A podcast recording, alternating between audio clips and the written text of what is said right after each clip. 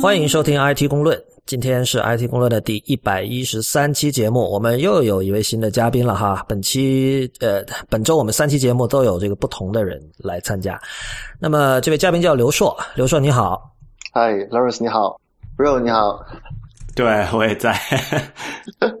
对，今天是三个人一起做这个节目。刘硕，呃，我我其实你你这个名字。说起来，我第一个反应就是你在知乎上那个介绍，就是读过七所大学，七所还是六所？六所，六所，差一点去读第七所，但是没有去读成。啊，不管怎么说都是非常 impressive 啊！我我们今天聊的一个话题是这个互联网旅游，呃，我想要不，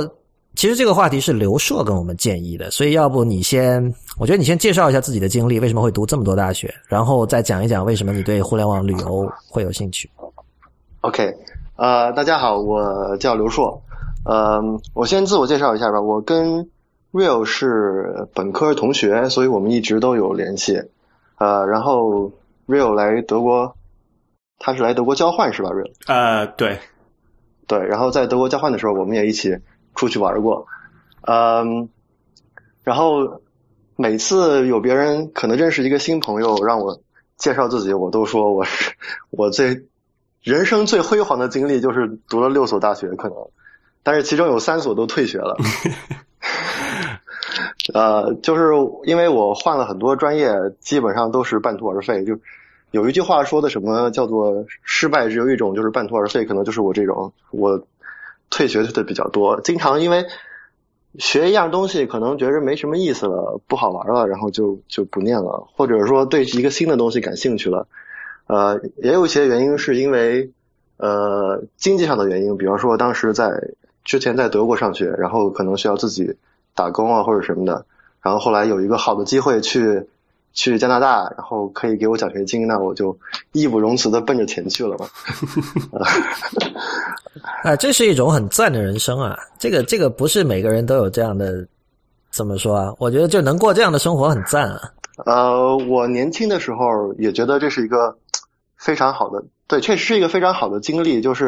你总是 follow my heart，就是我总是觉得对于这个世界有不同，不断的有一种新鲜感，有一种好奇心，然后不断去追随这种自己想去了解的东西，确实是一个很好的经历。呃，有可能比较辛苦，因为总是不能在一件事情上长期的这么扎根下去，或者说不能去就是积累确实少了一些在某一个领域。呃，但是这种不断的去。探索的这种乐趣还是非常，我觉得非常值得怀念吧。现在不再上学了，觉得上学的时候还是非常有趣的。所以你现在在干什么？啊，我现在在德国工作，呃，辗转反侧又回德国了。OK，所以你做的事情跟互联网旅游有关吗？没有，没有，我做的完全跟互联网没有关系。或者说，我们正在，因为确实互联网对于我做的是工业方面的。工作就是传传统的制造业，呃，工业自动化这方面的工作。然后，呃，确实，我们一直对于互联网是没有交集。但是现在，因为互联网对于各个行业的冲击和影响非常大，所以我们也在寻找有没有什么切入点，可以让互联网的技术或者或者呃商业模式能够跟我们制造业相结合。我那天跟跟 Real 在说，可能我们也可以。将来聊一聊关于互联网对于传统制造业的影响和冲击，这个是一个现在在制造业来说不得不去面对的一个问题。啊，当然，当然，这其实我我倒有一个现成的题目，这个回头我们私下再聊。不过我觉得你刚才说这个态度，其实就是说那个制造业和传统行业是传统工业是受互联网冲击比较晚的，然后你们现在态度就是赶快来冲击我们吧。没错，没错。好吧，我们今天呃，互联网旅游，就是我相信大家听了刘硕的自我介绍，应该知道，就是他肯定在这方面，虽然他不是做这一行的哈，但是由于他去过那么多地方，读过那么多学校，显然他对于旅游以及利用互联网和互联网服务来让自己的旅游产生更多便利，在这些事情上他是很有很有自己的见解的。所以你要不要来讲一下？就是你觉得？我不知道，因为我我我自己不是一个旅游很多的人。虽然我我可能就是我我经常到处走，但是我不是一个那种游客的身份。我到哪儿都不是一种游客的身份，所以当然我也会用，比如说像什么携程啊，然后包括什么还有什么订酒店。我觉得有一些面儿上面的东西，其实大家都比较清楚，是吧？就以前，比如你订机票，可能要打电话，然后有个小哥给你送上门来一张纸的票，然后现在就是你在携程上什么都搞定了，很早之前也就是电子机票了，对吧？而且，嗯，携程现在其实订国际的机票也是很方便的。那旅店也是一样的，那当然有传统那种订酒店的服务，然后另外还有像什么。叫什么什么今夜酒店特价之类的东西，还有就是类似那种，还有一个叫什么呃，让你根据用用 GPS 找你的位置，然后找你周围有哪些酒店，然后它在地图上把这些酒店的价格啊什么，还有它的分布都拍给你看，像这样一种新型的东西。但我不知道，当你因为是当时是你提出聊这个话题嘛，但是你心目中主要想的互联网旅游是一个什么样的一幅图景？嗯，对，当时当时我说到这个话题的原因，也是因为。正好我听了你们上一期节目，还是对，应该是上一期节目。然后我就跟 Rio 说说，哎，要不要不让我也跟你们聊一聊？我觉得挺有意思的。然后因为你们可能很多时候聊的都比较偏技术一些，但是我是一个纯文科出身，就是我对于呃 IT 的技术了解的不是特别多，我只能从应用层面说，就是说它对于我的。生活或者说我现在的工作带来了哪些改变？哎，这里不算哈。那个刘硕，我插一句，你这个有作弊嫌疑。呃，其实我跟刘硕认识的时候是我在广州的时候读大学，然后当时我们是在同一个宿舍楼的同一层。呃，然后他是读的德语专业，然后我的我是读的是这个管理类，就是商科的专业。然后碰巧我们认识是因为 我们都在学校的一个叫网络中心的一个机构。在那里做做网管，对学生助理嘛，就是兼职的网管。然后平时处理一些什么事儿，就是解决一下这个宿舍楼里面大家什么上不了网啊，呃，有什么电脑中病毒啊，这些我们再去解决。所以，所以刚才你说你是纯文科出身，不懂技术，这里是有欺诈嫌疑。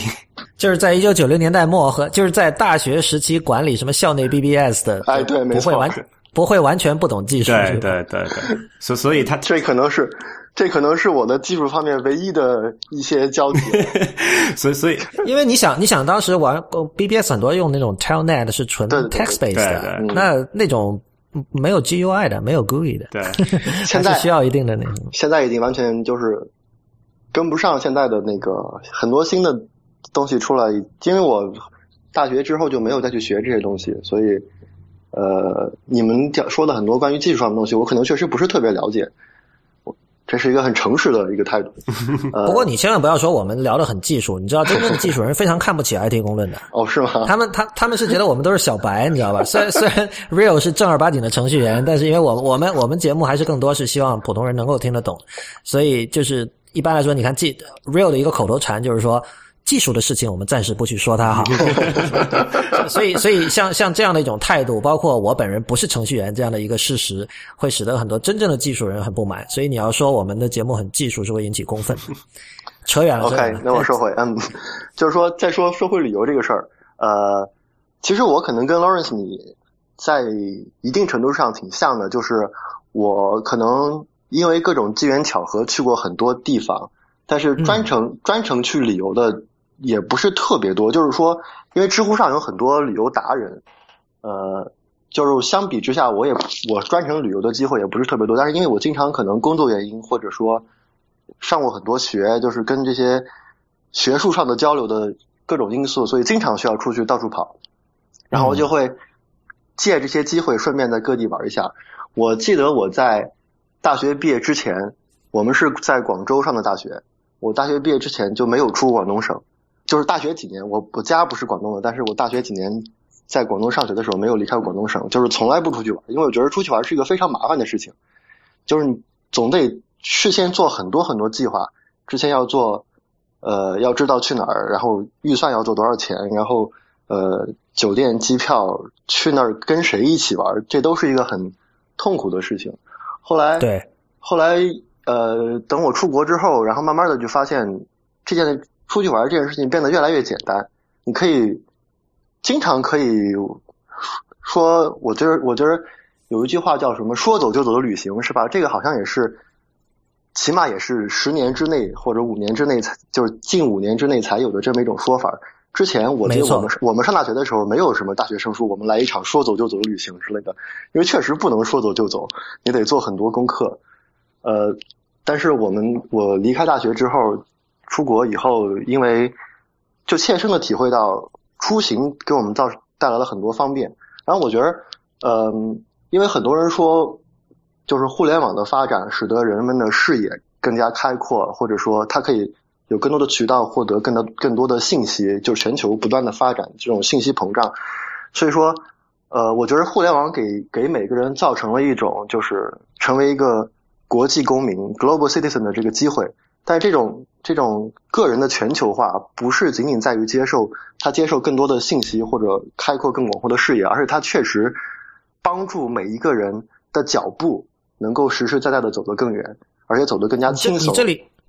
我觉得你这里其实触及了一个比较深的问题。我先插一句哈，就是那句老话叫“读万卷书，行万里路”嘛。然后现在有很多。衍生出来的说法，比如很多人说读万卷书不如行万里路。我不知道你这两天有没有看那个知乎上有个问题，说什么谁谁的弟弟要去东北读大学，然后他的他的理由是说那个他很向往东北男人那种豪情，那种很 man 的感觉，说我要成为那样的东北男人，所以我要去体验一下，然后。下面有一个人回答，就是说这个读万卷书不如行万里路。我说这个一定要走出去看看。我觉得这个是这这两句话今天非常值得我们重新去去去检视它。为什么？第一就是说，首先什么是书？在今天什么是书这个问题真的得重新看。就是很多时候你你你上网就是读书，说白了，以前人们说读万卷书，今天就是看万卷看过一万个网页，说白了，那么。所以今天应该问的问题是：你看一万个网页，比如说我又看这个，比如每所有的新闻，我同时看《纽约时报》的、这个《朝日新闻》的，还有这个《人民日报》的。比如说，那我觉得在这种意义上，你的这个万卷书比古人说的万卷书要厉害到不知道哪里去了。这不是说什么经不经典的问题，而是古人说的万卷书，它在这个知识的 scope 上面、知识的范畴以及这种广度上面。啊，其实包括有时候深度上面，其实跟今天完全没有办法相比的，这是一点。第二，换言之就是说，在今天，你如果想通过纯粹的消费信息来达成一种虚拟上的行万里路的一种幻觉，是比以前可能性要高的，你知道吧？嗯。那么在这种情况下，就是说，究竟这种出去走一走，所谓看外面的世界这件事情和阅读。就是比如说，无论你是上网还是读书之间的关系，我觉得是要重新考虑的。比如说，你那种走马观花式的旅游，比如说一个很典型的，假设你在国内的银行工作，是吧？你工作了三五年，然后你有个计划，然后存了笔钱准备出去旅游，比如去了一趟欧洲。这个时候你看到的欧洲，和你比如说你是一个文艺青年，你没事你待在这个广州的宿舍里，整天就是看这个 Google Maps，看欧洲的各种地形。你在去之前，你已经把整个地形都在脑子里头印出来了，比如法国。所有美术馆的位置，你你几乎你在脑子里都有一个坐标了，是吧？然后你也去下了那个卢浮宫的 app，然后你读了很多画册。那个时候，然后你两年后，啪，我去到真的法国，那时候你的感受和和前一种，我觉得是完全不一样的。没错，我觉得我们的早些年的时候，可能对于这种走出去的想法，或者说对于走出去看看这个世界，觉得太遥远。有时候我们你你指的早些年是大概。就是对对对对对，就是我们上我们还在上学的那会儿，或者说或者说我们在上大学之前那会儿，那时候我觉得走出去看看这个世界还很遥远，然后总是觉得我们应该去拓展一下我们的视野，或者说渐渐渐渐呃不同的世界，大千世界。但是我们走了很多地方之后，我觉得像我们三个是这样，都会觉得你们应该都有这种感觉，就是走出去是一个非常容易的事情。现在。甚至甚至可以说太容易了，导致很多时候这件事情变得很 trivial。没错。那么，当它被 trivialized 了之后，其实意味着原来的那个走出去的那个目的很可能是被稀释掉了。没错。就随便出去，比如说欧洲十日游或者什么美国自驾游那种，如果它不是之前有一个很清晰的 agenda。比如说，他就是 Bob Dylan 的乐迷，我要重走那个什么六十六号公路还是什么鬼东西？你 你如果有 agenda 的话，你你肯定你的收获会很大。但是如果你只是就是走马观花随便看一看，说实话，我不觉得，我觉得跟去一趟九寨沟真的区别不是很大。尤尤其如果你语言又不过关的话，那我觉得就是这其实对，我觉得这是完全两种不一样的东西。那这件事情，我想起一个，就是我们之前在欧洲的时候常用的一个网站，叫穷游吧。我不知道你还记不记得哈？就说，呃，就上面他会很多人他会给出那种所谓的就旅游攻略嘛，对吧？他会给你一个很细致的说，比如说你你对这个城市完全陌生，比如说呃，随便举一个吧，不是你要去巴塞罗那，对吧？然后你又不你又不懂西班牙语，你又什么都不明白的时候，你上这个网，他说，哎，你到了这个到了这个机场降落之后，出去怎么走怎么走，可以就在一个相对短的时间内，比较也用一种比较经济的方式，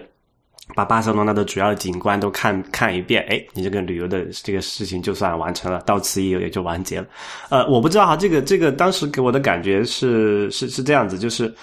可能少了那种探索的精神在里面，就是现在变成更多的，确实这个出走出去变得更加容易了，而且走出去，因为有这个信息的互联网带来信息的普及，信息的方便，你也不觉得走出去是一个很可怕、很陌生的一件事情，那反而使得你走出去走这种模式化的旅游路线变成了一种，呃，意义不是没有你之前那种探索精神那么那么大的一个一个东西了吧？我的感觉是这样，但是它同时也。它虽然说就是你可以更容易的获得你当地的信息，更容易的帮助你计划你的行程，但是它同时也确实，呃，比方说在以往的模式下，我说个很简单的例子，我记得在之前没有什么没有什么穷游或者说这些互联网的媒体旅游媒体之前，呃，我非常喜欢 Lonely Planet。嗯哼，就是我出门之后之前都会去看 Lonely Planet，但是它的信息非常有限，它一本书上就有这么多。然后它那上面可能会说哪里的哪里的美术馆值得一看，哪里的演出值得一看，哪里会有好的舞蹈或者音乐节或者什么的。然后你可以，当然当然你凭着那本书，你确实到了之后会需要有这么一个探索的这个过程去寻找那那个地方，找到之后或者说你正好正好看到那个东西，确实有这种这种兴奋的感觉，但是。同时，因为书本的局限，它可能一个城市，比方说你说的巴塞罗那，它就一本书几十页。嗯。那么很多时候，我想去找更有效的信息，就没有别的渠道，因为我就依赖这本书。那么你通过互联网，虽然说可能确实缺少了这种你刚才说的这种探索的精神，或者说探索的乐趣，但是你可以，你可以去发现更多在别人的眼里可能没有。告诉你的东西，比方说，即使是穷游上没有的，或者别的地方没有的，你在呃怎么说呢？比方说你想去看，说到巴塞罗那，比方说你想去看巴塞罗那的比赛，想去看看球，那么如何买球票这件事情是一个很复杂的过程，对于。呃，有即使是现在想要买一张球票也是很复杂的过程。那么你可以就不是说有个网站，然后你去下定，然后 PayPal 或者什么直接就付了。不是，呃，我记得现在我不知道是什么样，因为我当时去看巴萨的比赛的时候就很痛苦，因为网上买不了。然后我是通过某个网站找到某个人，然后在他告诉我去什么地方可以买这张票，然后我才找到那个地方，还得还得再花一点钱。但是我觉得，如果是没有没有你这个。更广阔的，或者说更加丰富的获得信息的这个渠道的时候，有一些有一些非传统的，或者说不在这本书里说到的这些可以做的事情，你就没有办法去发现。我觉得只是把探索这个过程从线上转到线下，呸，从线下转到线上，就是以前你可能需要到了一个地方去问问路或者干什么，或者做很多这种这种工作，做很多这种规划，然后你只是把这种工作从线下转到线上。就比方说刚才说 Lonely Planet，我记得 Lonely Planet 现在，因为现在可能因为这种互联网的旅游媒体的兴起，对它的冲击非常的大。嗯哼，我记得 Lonely Planet Lonely Planet 以前是以前是 BBC 旗下的一个企业，它是被被 BBC 收购的，但是 BBC 去年把它卖了，可能只卖了，我印象中是七千万美元还是多少，就是不到它当时收购价格的。可能刚刚他当时收购价格的百三百分之三十几吧，嗯，就是整个贬值贬了三分之二这么一个企业。当时曾经是我非常梦想的一个工作的地方，我曾经想着，可能将来我要是找不着工作，或者说没有别的事儿可做，我就去 Lonely Planet 给他们写，专门做编辑，或者说呃，对，但是现在已经不成气候了，已经受到这种这种新新技术的冲击，对于这种传统的这种旅游媒体或者说这种媒介。当然，不光是对于旅游媒体，对于任何一个媒介来说，这种传统、这种现在新技术的冲击都是非常大的。不过，我觉得 Lonely Planet 这种所谓的 Travel Guidebook 的冲击，几乎就是就是完全没有办法的，因为你知道最最基本的一点就是说它的更新速度是很慢的。对，没错。嗯，所以所以你有些指数，你可以说，比如说这个什么学术书或者说画册这种，它不需要经常更新。那这种事情你可以去 argue 说，呃，电子书真的不一定好。但是我觉得 travel guidebook 这是毫无疑问的，就是绝对是压倒性的，它会被被被网站啊，或者说各种电子版的不知道什么什么 guide 被冲击的一塌糊涂。对，而且 Lonely Planet 以前它之所以成功，或者说它的营业就是商业模式比 别的 travel travel guide 呃可能要更加有盈利点，或者说更加有吸引力的地方，在于它它的那些书虽然说更新比较慢，但他都是找当地人，或者说有当地生活经验的人在当地去体验，然后再收集这些信息写下来，是一个很本地化的、非常非常本地化的一本一本 travel guide。但是这个过程现在到了互联网时候，Web 二点零之后，每个人都可以，每个人都可以在网上写我这个地方哪儿哪儿可以有好吃的，哪儿有好玩的，有大众点评，有什么 Yelp 这这种东西。那么 Lonely Planet 的盈利模式就已经完全不存在了。啊，我突然想到，这期其实应该把那个倪老叫来，他是 Lonely Planet 的作者，嗯哦，你知道那个人吗？他在知乎上也，对，他在知乎上有时候也会答问题，反正他一直是，他可能主要写东南亚的，我发现。嗯哼，我非常我非常向往，曾经一度非常向往 Lonely Planet 的工作。所所以这个媒体它是一直没有，就是说走这个互联网或者电子化的尝试。有，的，而且有的而且他在他在中国也是有的。他很早之前就跟三联试图合嗯作，但是他 Lonely Planet 在中国有点所谓的命运多舛，多舛还是多舛啊？川喘是吧？对，他命运多舛，因为就是他首先，因为首先你这种外资公司，肯定这边要找合作方嘛。那么一开始找三联，后来好像又又换了一个不知道谁，反正一直就因为各种原因吧，就没做起来。具体的详情我也不知道。然后他们也一直想做这种电子书，但是我其实不确定这种 travel guidebook 以这种一个封装好的这个电子书，就无论是 EPUB 还是说在某个电子书城做，是一个最好的方式，因为事实上它就是一个。你像穷游那种就是个网站嘛，就是一个像论坛性质的一个一个东西，而那种东西就是它的优势就是快，而快就是更新速度的快和保持这个信信息永远是最新鲜的。对于这种旅游指南，我觉得是非常非常重要的。对，时效性是很重要的一个东西。比如说，经常我你发现拿着一本，你你比如你买一本那种就纸版的这个这个这个旅游书哈，你可能不是今你不会年年的去买一本嘛，对吧？你可能拿的是一两年前、两三年前的，他后面上面介绍的东西，你你跑到那里去看看，诶，可能那个什么，比如说有些什么演出的时间已经变了，然后那些都都没有了，就就很很这个沮丧嘛。对，而且不过我觉得另外一点哈，就是说在比如说你要去一个陌生的地方，你想知道去哪玩，这个时候你会需要去读这种前人总结出来的，无论是像纸版的 Lonely Planet 还是穷游上某一个长贴，你要去看这种东西。但是当你实际到了那个地方，比如说你做一些日常的更琐碎的事情，比如说判断现在的东西南北，或者是找找这个该往哪边走，什么看地图这种事情，很多时候其实像 Google Maps 这种。能够给你的帮助已经非常非常多了，我发现。哎，对，说到这个事情，我们呃，我上次在德国的时候跟刘硕出去玩了一次，我印象还特比较深刻。那个时候还是零零九年吧，应该是。呃，当时有一零年一零年了已经哈，对，当时有这么一个情况是，就德国的那个已经有这个三 G 那些东西了，但是它的那个欧洲的那个漫漫游资费还没有降下来嘛，就是还是分国家的。你看，这欧欧洲又很小，然后你跨国家那个漫游资费顿时就可能翻十倍这样子。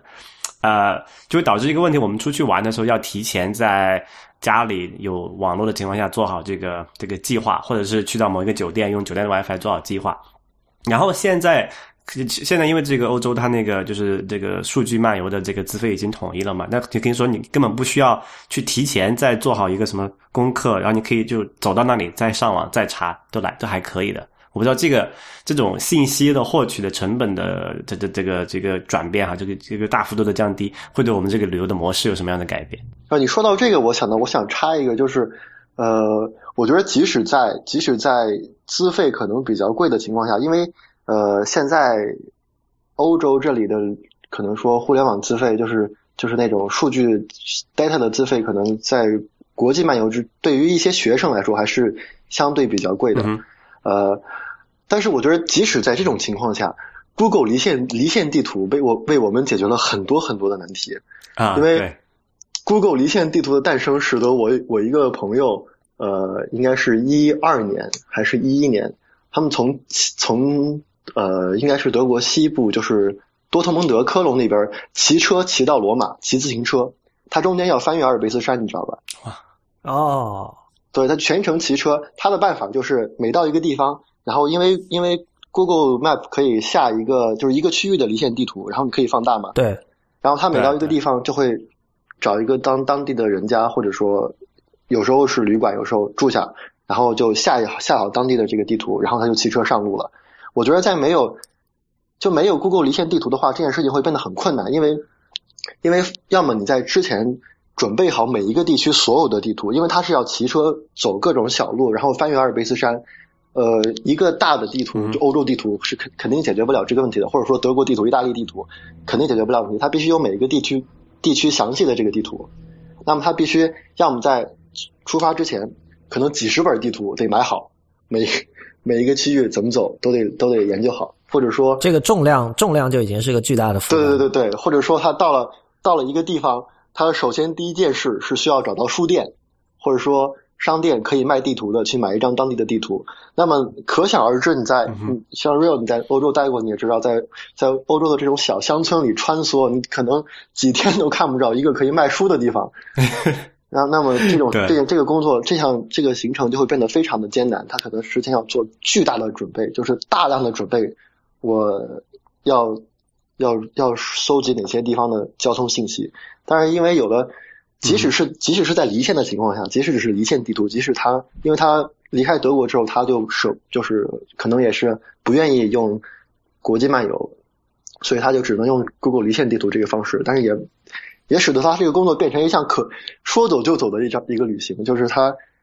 确实是可能提前几个月，因为这个还有一些体能的准备，他们之前可能花了一个月两个月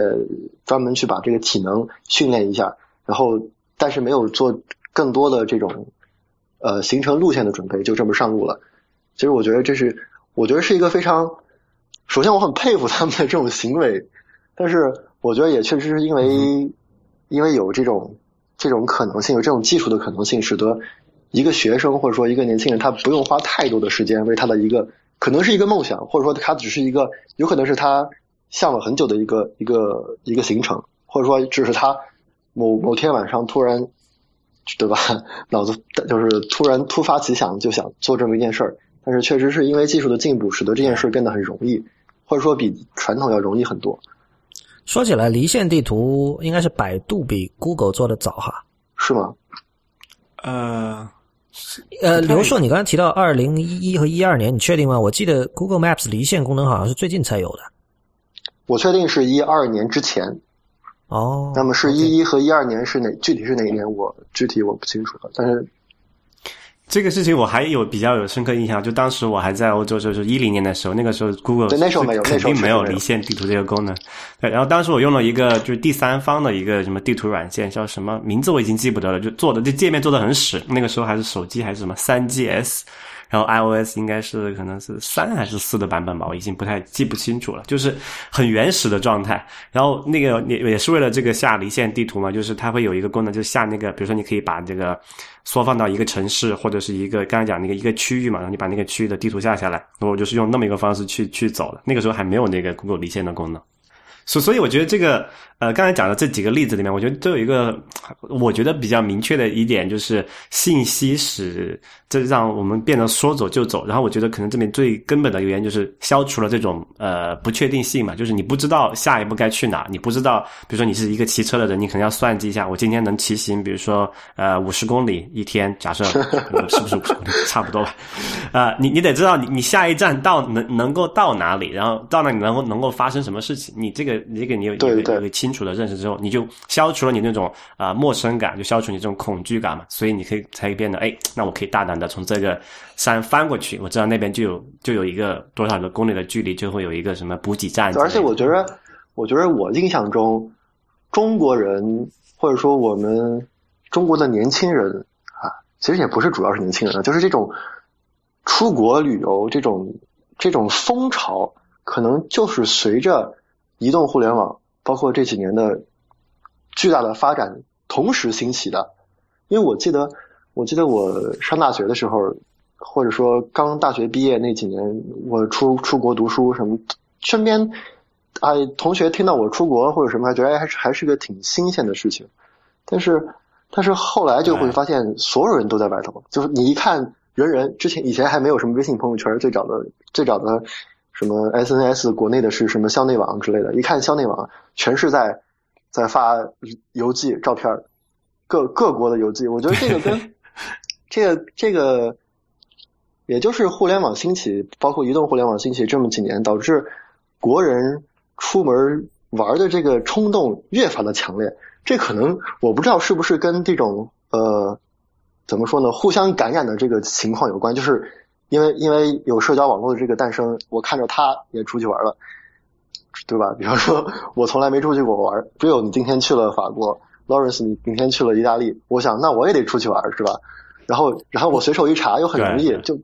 一看一一看很很方便，我就知道该怎么做怎么做。我觉得时间上肯定出国旅游热潮和移动互联网兴起是有一个并行的关系，但是我觉得不是因果关系。这因如果说原因，显然就是经济发展嘛。我觉得这个对对对对对，应该是比较就没什么争可争议的。就像八十年代日本人出国旅游一样，就是有钱了就出国旅游，其实就这么简单。然后，但是但是毫无疑问就是说，其实移动互联网你可以把它诠释为是让这个 computing 这件事情。和人的这种生活的距离更近，而且它更深入的进入到了生活的机理，进入到生活的 texture 里面。这个事情其实呃，我觉得跟你知道前两天我们讲 Apple Watch 嘛，其实 Apple Watch 代表着这个趋势的一个更新的一个方向，就是说苹果自己这反复的用说，这是我说我们做的最 personal 的一个设备。这这个是 marketing speech 了，但是它也是对的，就确实 computing device 和人的肉身的关系是越来越近了。然后这里有一个我觉得比较有趣的事情，就是说，呃，以前的电脑，就是以前的这种 digital space，包括你们说当时在大学上 BBS 玩那种东西，和你去做实地的旅游，其实很多时候是一种矛盾的行为，你们不觉得吗？这个用大白话说，就是假设你到了一个叫什么那种沙发客嘛，couch surfing，couch surfing，你去别人家里到沙发上，你在那儿低头刷微信，你知道吧？就是 低头刷 低头刷微信，其实本质上跟你们大学玩 BBS 是同样一种行为，但是它跟旅行就是一个互斥的，就是你去旅行，你就是没有办法上 BBS，但是呢，以前是技术不允许你，对吧？但以前根本 WiFi 都没有，但现在技术允许你了。但是不是你一定要去这么做？虽然现在技术允许你这个在旅行的时候坐沙发客的时候刷 BBS，但是你这么做的时候，其实你就没有办法旅行了。这这是两个我觉得没有办法同时做的事情。某种意义上讲，在这里就是呃，就什么？你在行走的过程中你在旅行，然后你一旦低头看手机，你又被拉回这个互联网上你熟悉的那个世界了。对，就那对啊。所以你我觉得你可以说旅行是为了看不熟悉的世界。你要看熟悉世界，你干嘛旅行啊？对对。这个好像就牵扯到了一个。呃，就这两年非常热门的一个话题，就是说，呃，互联网使人使人们到底是使人更近了还是更远了，对吧？就是我们的沟通经常会在线上，那么我们就缺乏人与人之间的交流，或者说，呃，就是呃面对面的交流，更缺乏这种人性化的交流，而更多的交流是在线上。包括 Lawrence 刚才说也是这样，就可能我，呃，传统的旅行方式是我是我到了一个地方，我可能会去，虽然说我可能出门不是特别容易，但是我到了一个地方，我可以沉下心来去去欣赏当地的风景，或者说去了解当地的文化，跟当地人交流。但是现在又就有可能造成这种矛盾，就是我去了之后，我还是把大量的时间花在花在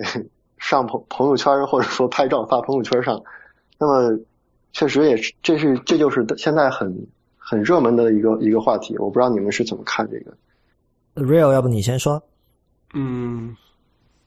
这里我好像没有什么，因为我旅游的比较少。啊，我有很多可说，那我来说吧。没有，就是我我其实经常我本身也经常想这个事儿，就是我觉得简单来讲，我觉得现在太早了。就是我我我我近几年反复会觉得说。虽然电脑产业已经，我们从从一九八零年代初开始算哈，三十多年，但是仍然这段时间，你要真的是把时间轴拉远来看，是一段很短的时间。也就是说，呃，全人类他在界定自己和这种计算设备的关系，还处在一个很初级的阶段，就是有大量的人，你知道吧？现在还仍然觉得技术是可怕的，技术是很难学的，技术是是一种很陌生的东西。我希望我的生活中技术越少越好，而不是说更加 proactive 的说这个这些东西能够给我的生活带来便利。很多的时候，所谓这个便利，其实它是被动的，你知道吧？就是当周围的人都在用一个什么东西，他开始用一个东西。而且，这我觉得这种这种人和 computing device 的关系，使得就出现了刚才我说的那个问题，就是说 physical 的那种旅行和这个在互联网上逛，你知道最早现在听起来已经很土的那个词叫冲浪嘛，但 但其实是对 surfing，其实确实是是一种说，你可以说上网就是一种旅行，是在虚拟空间的旅行，就这两种旅行是互斥的。但是呢，我觉得现在大家老说这种 wearable device，对吧？还有说这个像我们以前提到过这种叫这个 ubiquitous computing，就以后以后芯片，呃，计算机会变得越来越小。像现在 Apple Watch 就是一个很典型的，它那个里面那个 S 一芯片，它自称叫这个 computing，呃，computer on a chip，对吧？所以你可以想象以后会有这种可能就跟你的手指头差不多大小的一个完整的一个电脑系统出现在各种各样以前你不会意料到的地方，比如说。门的把手上，或者是这个灯的开关上，然后那个时候这些东西会真正变得打引号智能起来。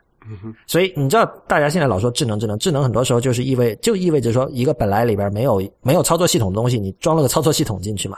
是吧？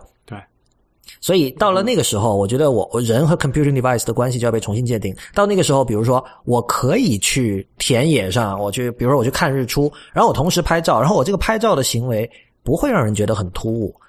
你你可以呃，比如说两只手抱着你的女朋友，然后同时拍照，你不用说停下来，然后他觉得哎呦你又不理我了，就顾着拍照。但你也可以说，比如说戴着那个 Google Glass，然后眨个眼睛就拍照了。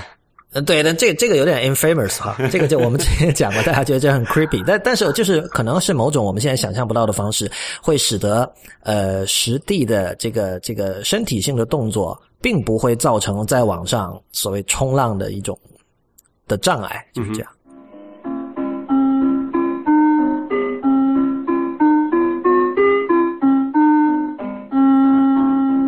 呃，刘硕，你还有什么？就是还有什么这个互联网产品让你觉得是对你作为一个非典型的旅游者、非典型的这种 traveler 吧，一个就是经常跑来跑去的人，能够就让你觉得跟以前。发生很多变化，提供很多便利，这样。呃，我觉得尤对于对于尤其是我们之前都是学生，很呃，可能因为我离开脱离学生这个身份也不是特别久，然后出行一个很关键的是一个经济因素，就是我如何能够以最经济的方式来完成我的这次这次游行，或者说这次出门的活动。那么呃，我其实以前。早些时候就是，包括 real 你在你在我这时候，我们那时候只能找什么，就有那么几个，嗯，廉价航空的网站。对，然后然后当时我印象特别深刻，有一家叫做那个 Ryanair 叫 Ryanair 的公司嘛。对，当时我们是从德国法兰克福旁边的一个地方飞到罗马吧，对吧？罗马，对对。对，然后当时机票只花了好像十欧吧。对，十欧元就是人民币大概一百块钱的样子。然后，但是 我坐从我那个地方，就是我住的地方出发去到机场的大巴，花了我二十五欧。他就是赚这个钱，其实。对。他把他把机场建在一个非常偏僻的地方，你必须得坐他的大巴到哪。Anyway，然后就是，但但是我觉得，即使在那个时候有这种廉价航空，或者说后来我们去去罗马住，也是在网上找的那种，就是家庭旅馆。对，就它不是那种不是那种传统意义上的 hotel，它也没有那种就是你在什么 booking 上也找不着这种这种 hotel，它是那种，就是我意大利有很多这种华人，他们他们自己把自己租的一个 apartment 变成一个招待所。就是中国人可能常说招待所，或者说一个小旅馆。对他们的名字也很奇怪。他们我当时印印象特别深刻。我们在米兰住的那个地方，那个人叫什么？他叫借住，他不叫旅馆。我我可能是为了规避当地的一些什么法律法规吧？我觉得，因为这哇，那那他们这种其实是 Airbnb 的先驱啊。对对，没错没错，对的。那个时候还没有 Airbnb 这个这个产品或者这个概念嘛？当时他们就已经有这个。那时候年其实是在在意大利的中国人想出来的。他们连那个 Couch Surfing 都没有，你知道吗？对，那时候都没有，没错。对，就那那个整个旅馆的，就是它是一个一个公寓嘛，然后这整个空间会比较划分的比较小，然后可能一个人住的话，可能只有几平米，就基本上一张床位吧，差不多这个意思。然后那个整个氛围有点像那种青年旅社那种感觉，因为大部分人都是像学生啊出去，因为去欧洲留学的话。因为大部分我觉得，上次我上一期也有提到过，在欧洲留学的中国学生的经济状况，平均来看是要远远低于北美的嘛。对，然后地地图炮啊，地图炮，这个这个不是地图，这个是有这个是有事实事实依据的。我我作为很多地图炮也是对的。我觉得我作为在在欧洲和北美都上过学的，我我很深刻的感觉到这个这个确实是有一些差距。然后就是，就大家会去旅行的时候，会特别去注意去在这种地方上去，就就很节节俭嘛。换句话说，然后就会去用这种比较网上的方式去找，因为你刚才提到嘛，这种东西很在很很多情况下，在当地的法律法规上是一个比较灰色的东西，他也不可能说通过一个什么很正儿八经的渠道就给你打广告啊，做什么预定之类的，对吧？很多都是你去什么，比如穷穷游上发一个帖子，说你可以联系谁谁谁打电话提前预定，他告诉你多少钱，然后。巴拉巴拉，大概是这个这个状况。哎，说到说到他们这些家庭旅馆，我突然想起来，就是 Couch Surfing 和 Airbnb 现在兴起了这么几年，对他们的生意是否有冲击？Airbnb 我觉得还是走的比较高端哈，好像还没有波及到他这这帮就是这种比较就是呃在那个生态底层的一些一些那个提供者，我觉得。哦，对，但是这些提供者他可以去 Airbnb，对他们也提供他们的服务了，对吧？对对。而且 Airbnb 价格上，我觉得就肯定它的价格是比那个住酒店要便宜的嘛，否则它怎么吸引这些人，对吧？但是现在有一个问题，就是 Airbnb 跟那个像 Uber 一样，这种新兴的是这种科技产品去去去改变，它会对当地的一些传统的行业或者传统的这个利益群体造成一个冲击吧。所以你会看到，比如说在。啊，上次我看到报道是在纽约吧，好像是说就禁止使用那个 Airbnb 嘛，因为有一个什么租纽约。叫什么租什么？就是一个法律税，酒店税。就是他说你你你其实是在开酒店，你又没有交酒店税。对，而且而且不光有这个问题，就比如说你同你那个很多 Airbnb 都是自己的私人的租的这种公寓楼嘛，但是公寓楼它会比如说它是从安全的角度去出发考虑，或者是从这个这个就是安静的角度去去考虑的话，它很多公寓楼它会说，哎，你自己租长住可以，但是你不能把它拿来短租给。其他你陌生人嘛，简单来讲，就是会有这样一种问题，所以我不知道这种情况下，Airbnb 这种模式是否真的适合刚才讲我们讲的那种呃比较廉价的呃家庭旅馆的那种那种模式。这是在纽约出台了这样一个规定是吗？很多大城市都有，特好像上次我看到是好像就西班牙还是哪里有一个城市说也是就全面禁禁就政府就当地政府出面说禁止使用这个 Airbnb，不然会被处罚嘛这样。嗯，这个确实是跟那个什么营业税这方面有关系。对，突然突然让我想到了，有没有可能是什么酒店行业的协会跟政府联手，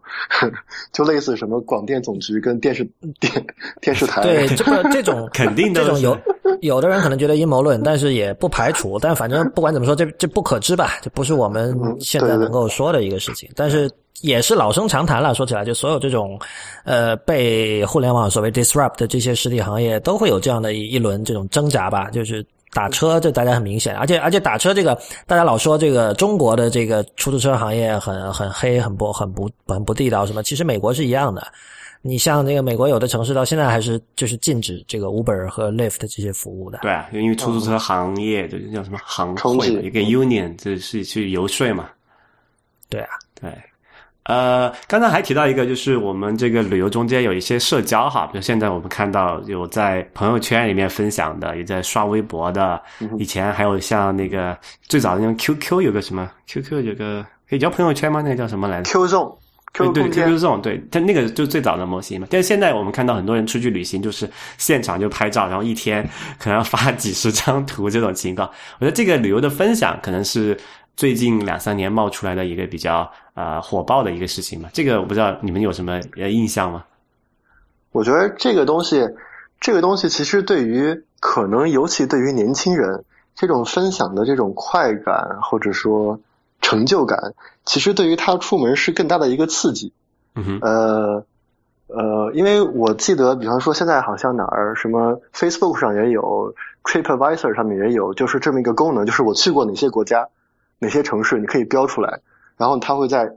呃 Facebook 上会直接 share 说谁谁谁某某某去了几百个城市，然后你突然看到一点说，嗯，这哥们儿已经去了那么多地方了，我也得我也得多去几个。我有时候就有这种想法，真的就是因为尤其在欧洲，你知道欧洲各个城市之间非常小，对，然后各个国家之间也非常小。然后有的时候可能开车就可以从荷兰到比利时，或者说从法国到德国。有的时候经常我偶尔我因为我现在住在可能奥地利边境，就是离奥地利很近。有的时候偶尔就会呃去周边的国家玩一下，就完全是没有准备的，就是偶尔在可能网上看到一个一个照片，这个地方很有趣。我就立刻就就就过去了，完全没有任何准备。然后去了之后，就在 Facebook 上可能打个打个点儿，对对对，标个记，然后觉得很有成就感，你知道吗？对这个事情我印象特别深刻啊，就是之前我们有一个嘉宾叫做吴涛，他也在德国嘛。然后上就我去他他住就是租的那个地方住的时候，他的那个墙上当时我印象很深，有一幅这个世界地图。然后他吴涛是一个很喜欢出去旅游的人啊，然后他每去一个地方，他会买一个这个图钉，然后把他那个去的地方钉一下。然后当时我就看欧洲密密麻麻的一堆图钉，然后就问他我说：“这个欧洲能去的主要景点都去完了吧？”他说：“还有还有可能剩下不多了，反正就就可以差不多踩点完了。”那这个是最最传统的这个什么 check in 哈，这个用那个地图上钉图钉的方式，然后。电子的方式的话，我可能这一方面做的比较早的是那个呃，Four Square 嘛。对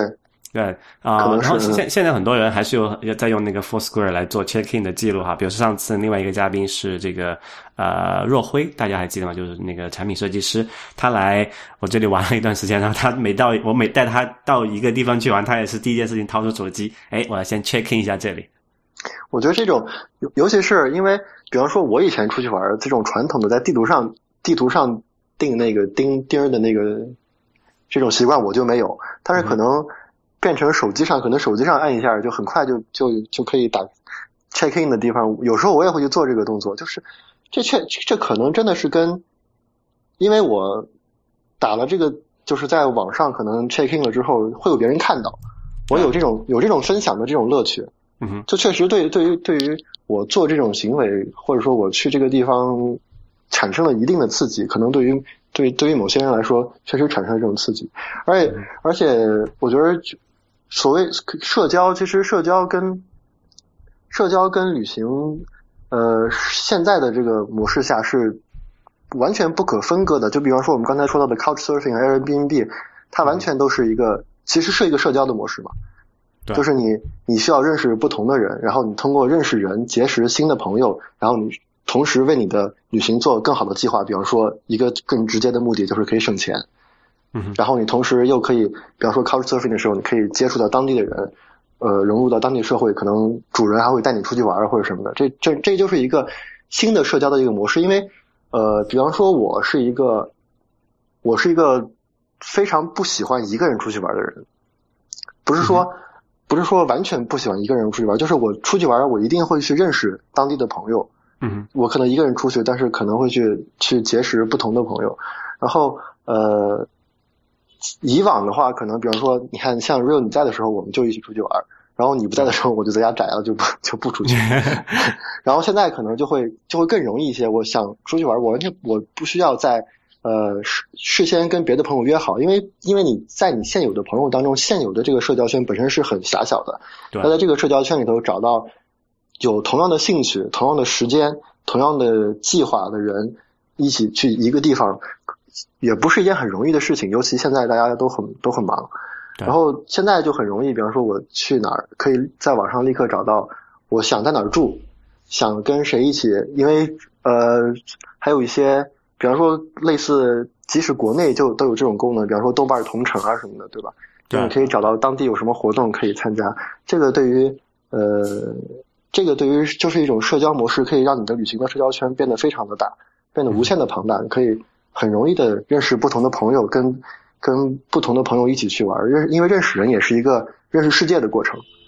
对，而且特别是像现在呃很多这个就是手机的，就是移动的社交产品，它有一个叫什么，就是发现中对附近的人这个概念之后，我觉得这个就大大。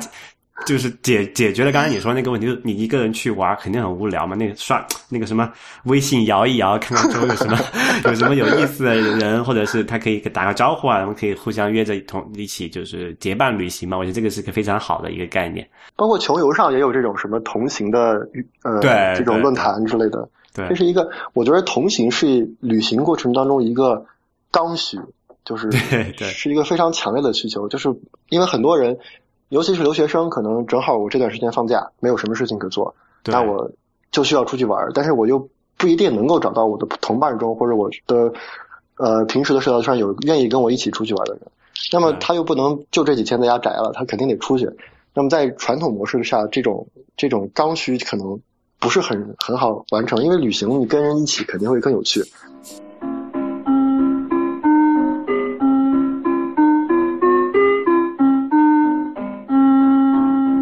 刚才说到，就比方说全国社区或者什么，另外另外一个也是我，就是这两年可能最近几年才产生的这种现象，就是网络上铺天盖地的各种旅行的文学作品，还有很多很多已经从线上转到线下，就是出版了。然后有什么例子吗？猫丽啊，对啊，猫丽啊，猫什么猫什么？哇，大名鼎鼎的猫丽小姐，你居然不知道啊？这个在知乎已经被讨论到烂了。OK，就我就确实没有没有注意听说过这个这个事情，可以可以简单介绍一下吗？就是你刚好如果听众也不知道的话，哎，Lawrence，你可能知道更详细一些。哦，我不详细，我就是知道，就是因为因为我其实不太看这种东西，旅行文学我也看的很少。然后，但是我知道，就是他是一个可有能力经常去到处玩，然后用照片和文字呈现出一种我玩的还挺高端的一个对对对一个女生。然后呢，呃。就是长相比较讨喜，然后拍的照片有一定的打引号的艺术感，然后就在网上就红了嘛。然后好像也有人在运作它，然后也会要出书什么的，大概是这样。所所以是哪两个字？猫就是动物那个猫啊，力是力量的力。猫力，OK 啊，这个我们会加到这个我们本期节目的这个 notes 里面。我我觉得这其实可以，甚至可以不加。如果是这这个人很有名，就这比 IT 公论有名多了。对，OK。就我也，其实我也没有看过他的东西，就是，但是因为铺天盖地都在炒这么一个，一个一个一个人，或者说一个一个现象，所以就是你可以看到，这是，这也是可以，就是旅行已经可以变成一种，它可以商业化，可以产业化了。这个事儿其实很很像，你知道，很早以前就是有很多那种，比如摄影记者或者文字记者，对对，他想过那种生活，到处走，然后我这个给南方周末写一篇大稿。然后把这个旅费挣回来，然后还可以赚一点，然后下次又就是反复不断的循环过这样的生活。其实像猫力这种人，他已经实现了呀。但是他这种可能受众更广，然后可能呃渠道更加的通畅吧，就会有更方便他成为。如果他有这种能力的话，更方便他实现他这种这种呃这种想法。对，我觉得他他是典型的，就是以前前几年流行过一个词叫 live streaming，就是当时。有一批呃，其实就是在 Foursquare 刚刚开始火了两三年的时候，然后有一种服务是更加更加 meta 的，就是他把各种你的社交网站上的东西都聚合到一起。然后以前我记得那个 Paul Bushheit 就是做那个 G Gmail 的发明人，他做过一个叫什么我忘了，反正是可以把这些东西都结合在一起。然后你只要去他这个服务去 follow 刘硕和 Real，然后我就可以看到你们在各个社交网站的东西。然后有人就把这种行为叫 live streaming，就你基本上你是把自己的生活在进行网络直播了。你知道，就是其实，在九十年代末就有人试过什么，在自己的房间里装一个摄像头，二十四小时在那拍嘛，就不是那，这不就等于说 come and stalk me 吗？不，但但是你知道吗？就是，哎，这这里有一个很微妙的区别，就是如果你真的是有个摄像头二十四小时拍，你会说哦，come and stalk me，对吧？嗯但是如果是像。像 live streaming 这种状态，它更多时候它是不自觉的在邀请别人来 stop。然后，当然，你比如说，如果是像猫丽这种做成已经职业化了的话，他肯定会考虑到这些东西。比如他拍照片可能会尽量的隐去地理位置信息，或者或者什么，就是他他肯定有自己的一套准则。对。但是就是他其实是通过发文字、发静态图片来达到了一种事实上的 live streaming，而且从受众的反馈来看，其实这种东西更加好看。相反，你那种摄像头对着自己拍二十四小时的那种，就你知道了，二十四小时里可能有二十个小时都非常无聊的，对，所以没有没，然后你也不知道哪个小时他突然会开始，比如说自己在那打飞机或者什么，觉得很好看。对你没有办法预测那个点出现在哪里，所以其实真的去看的人是不多的，你知道吗？对。哎，说到猫丽这个例子哈，刚刚我去看一下，他这个微博已经有两百六十多万人关注了哈。我觉得这个可能在就是前互联网，就是特别是前呃移动互联网的时代，这件事情是根本没有办法想象的。比如说，你就是罗恩斯健你也提到有很多就在传统的出版就是纸书的时候，有那种就是边旅游边拍照写稿，然后回去发给这种出版社出版的那种，可能你还得跟什么出版社有个不错的关系，或者你认识什么人，你至少你要拍的还不错就可以了。而且你那个受众也是。相当有限的嘛，起码就一般来讲，你的受众不可能是说几百万人这种情况，对吧？而且没有人，没有人会专门为了看你的一个，比方说《南方周末》，就为了看你的一一块说旅行的，我就去买一本《南方周末》。对，对，不，但不，这个你你如果够写的够好，会啊。像以前那个富格是一个典型，富格的东西我不知道你们看过没有？他就是他是说。对啊，他以前是说，他说那个我旅有我有所谓旅行前的阅读和旅行后的阅读，然后这都是大大高高的一摞书。那去一个地方之前，先要读一堆书，然后去，然后去完了还要再读一堆，就是这种。这这是那种比较是代表的旧秩序的一种旅行文学，我觉得。对，对对。然后你刚才说猫力二百六十万粉丝，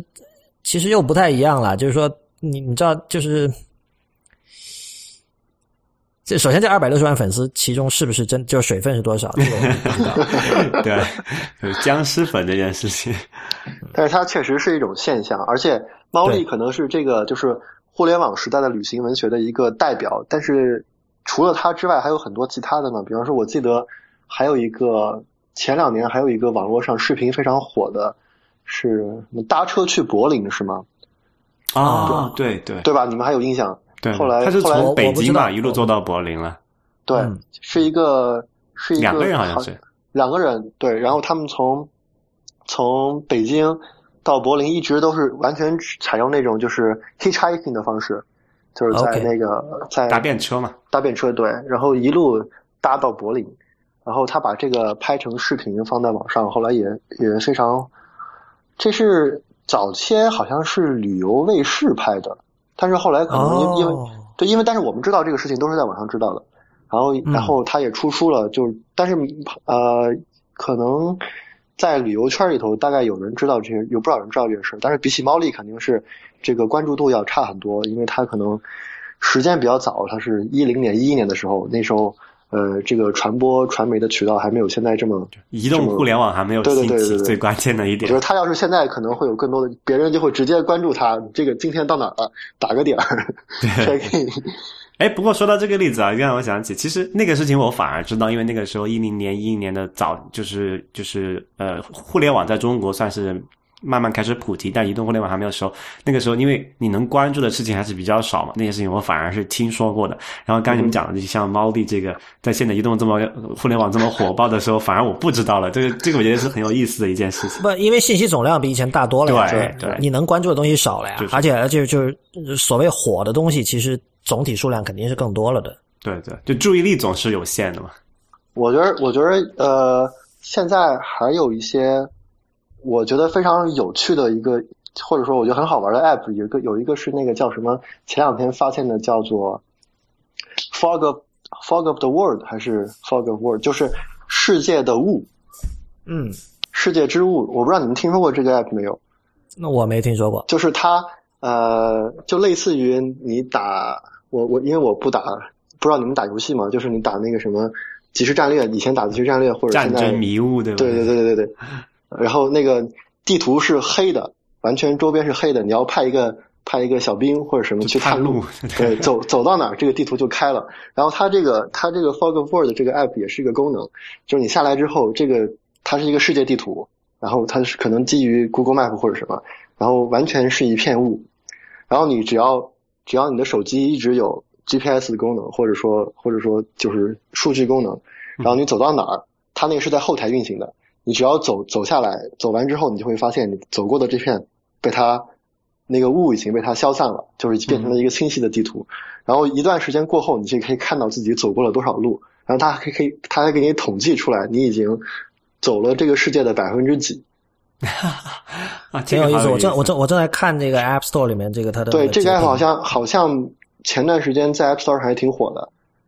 五美元，然后同时支持 iPhone、iPad。我看到有一个评论是说，这个他其实他用了这种呃游戏的方式去把这个旅行这件事给 gamify 了，游戏化了。对，因为本来这个它叫 Fog of War 的嘛，本来那个原始梗叫 Fog of War，叫战战争迷雾的，对啊，对，对，所以他取了一下巧哈。但我觉得这样就很亏啊！如果我现在下这个，我以前走过的地方不算了吗？我也是，鼓励你重新再走一遍，对，我也对像吴涛那种人，吴涛那种人已经基本欧洲打遍了点了，他 他现在下已经都开了走的。对啊而，且而且还有一个问题就是，比方说，呃，我飞机上飞过的那个那些路，它可能就不算了，是不是？除非你有那种 AirFly 的 WiFi 嗯是吧？对，这是一个问题。我也觉得，就是可能对于那些目前来说还没有呃旅行经历还不是特别丰富，或者说 刚刚走出校园的朋友来说，可能下一个是 app，然后看自己自己这个什么这么一步一步走下去，能够探索多少世界，还是一个很有趣的事情。那么这长江还是有后浪嘛，还有源源不断的人还没有走出去呢。呃，就今天在最后一个结尾的问题就是，呃，语言的问题哈，特别是因为我知道刘硕你是会好多门这种欧洲的语言啊，像特别像国人出去就去北美还好，英文大家都好歹还学过一点点，但是如果像去欧洲的话，因为欧洲呢有很多不同的语言，然后就会有一点点这个沟通上的障碍。就我不知道这个在有这个就是互联网，特别是有移动互联网之前，我是怎么解决这个问题的？然后我们现在有这个互联网技术，这个互联网技术之后，就这个会有什么样的不同？这个刘硕，我觉得你可以讲一下。这这个确实是一个很有趣的话题，就是就是新技术发展对于对于人的这个改变，它可能有呃有正面也有负面的。就我觉得呃，因为你比方说你跟我去意大利或者什么，我我们在那时候没有不能及时用在线翻译的时候，我都是就说当地语言嘛，对，因为我会我我基本上可能学过很多国家的语言，然后然后呃语法比较了解，但是呃走之前必须把那个单词儿过一遍，就是哪些可能长，因为有时候长长时语言这个东西你长时间不练就 对很容易生疏。每次出门之前我会专门把，比方说去西班牙，我就把西班牙语的可能常用的这些表达稍微看一下，然后基本上就可以应付日常应用没有关系。嗯哼，没有问题。但是现在就这个功能已经退化了，这个这个技能好像不复存在了，因为你到哪儿都可以用。就是你看 Translate 的，对对对对对，虽然说可能慢一些，但是我不用在做去出门之前做这样的工作。但是那样用户体验不是很差嘛？你经常要用翻译嘛，什么 Duolingo，还有什么不不会不不会会很差，因为因为因为呃，当然这个完全基于我的经验，是因为我对于语法结构或者说句法是了解的，所以我只要立刻查一查一个单词儿，我立刻就知道我这个这一句话我想要说的这句话该怎么完整的表达。可能中间有、哦，所以你你说的这个只不过是你的事前的，你不需要做事前的功课啊，对对对对你你的功课变成实时的在做。就一个随身的单词表了嘛。对，我就是觉得这样用户体验会很差。你跟别人聊着聊着，突然你要掏出手机来查单词，对，这是一个问题。不过，但但是我觉得嗯技术上也在就是进步吧，解决这个问题。印象我特别深刻是之前有一款软件叫什么名字我已经记不得，就是它的样子是，就你拿那个 iPhone 的摄像头对着一个，比如说路牌吧，比如你去到意大利，它会它会就是及时的把那个路牌通过这种 OCR，就是就图像就光学文字识别的方式，把那个字牌的那个路牌的字读出来，然后用调用这个 Google 翻译，然后再把翻译到你的目标语言，比如是中文，然后再把那个中文字批回那个图，就及时的批回那个图，然后就很奇特的现象就是你看到那个路牌还是那个路牌，但上面的字在手机上看已经变为比如说中文了。嗯，对然后个，哎，